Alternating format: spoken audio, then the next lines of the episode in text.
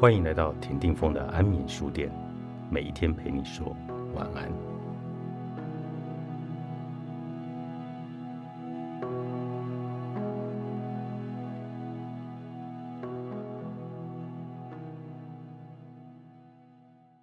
生命其实挺容易让人失望的，成功所带来的满足和喜悦总低于你的预期。然而，会有这股怅然若失的感受是有原因的。成功的达到次要的目标所带来的喜悦，无法令你满足太久，是因为这只是预备，好让你前进去实现更接近核心的目标。每一个目标，每一个使命，都只是让你体验到某个程度的满足，然后它会变得空洞、无趣，甚至失去意义。这就是你应该将它们抛诸脑后的时候了。这是成长的征兆。但你可能会将它误认为失败的讯号。举例来说，你可能已经打拼一个事业好几年了，却在突然之间彻底没了兴趣。尽管你明知道留下来再拼个几年可能会获得很大的金钱回报，但是这份事业已经不再吸引你，你也失去了最初的热血干劲。这些年来，你在这份事业中累积了许多经验。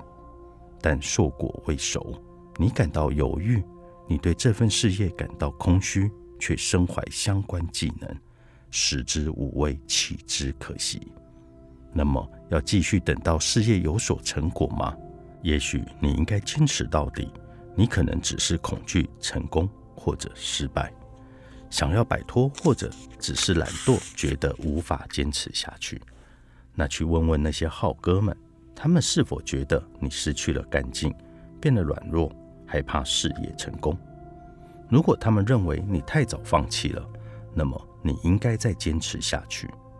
然而，也会有另一种可能：你已经完成了这里的业，这可能只是某个层次的生命目标。如今，你正要往另一个层的目标去前进，去接近最深层的核心目标。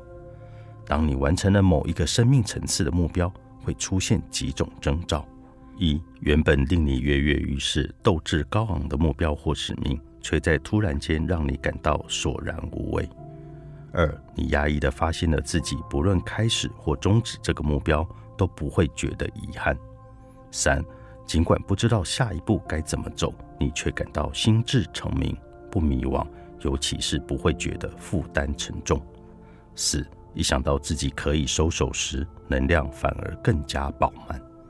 五，这个目标或使命蠢的可以，好比将精力用在收集鞋带或拿加油站发票贴墙壁那样毫无意义。你当然可以这么做，但是何必呢？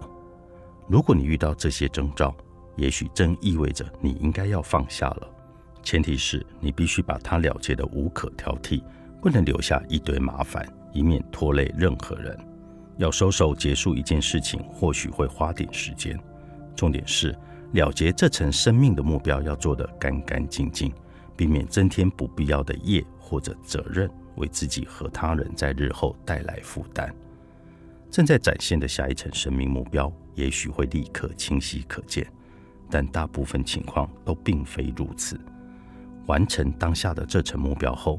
你很可能会不知道接下来还有什么好做的，你只知道现阶段的目标结束了，却不知道接下来是什么。此时，请静待愿景的浮现。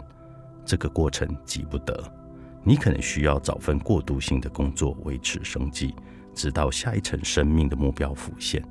又或者，你的手头还算宽裕，可以什么都不做的等待。但重点是你必须敞开自己。准备好迎接下一层生命目标，你必须为它保持开放，千万别被一堆消遣或事物给分散注意力了。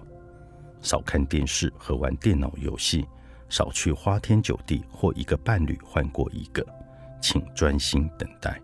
你可能想独自躲到一个偏远之处静待。无论你做了什么决定，请都要有意识的让自己保持开放。以便随时迎接下一个目标，它一定会出现的。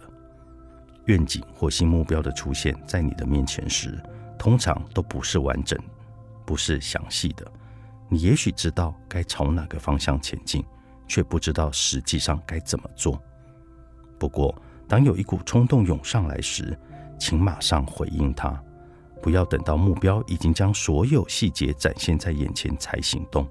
你必须在尝试和错误之中学习到你到底要什么。阳刚与阴柔，作者大卫戴伊达，世子文化出版。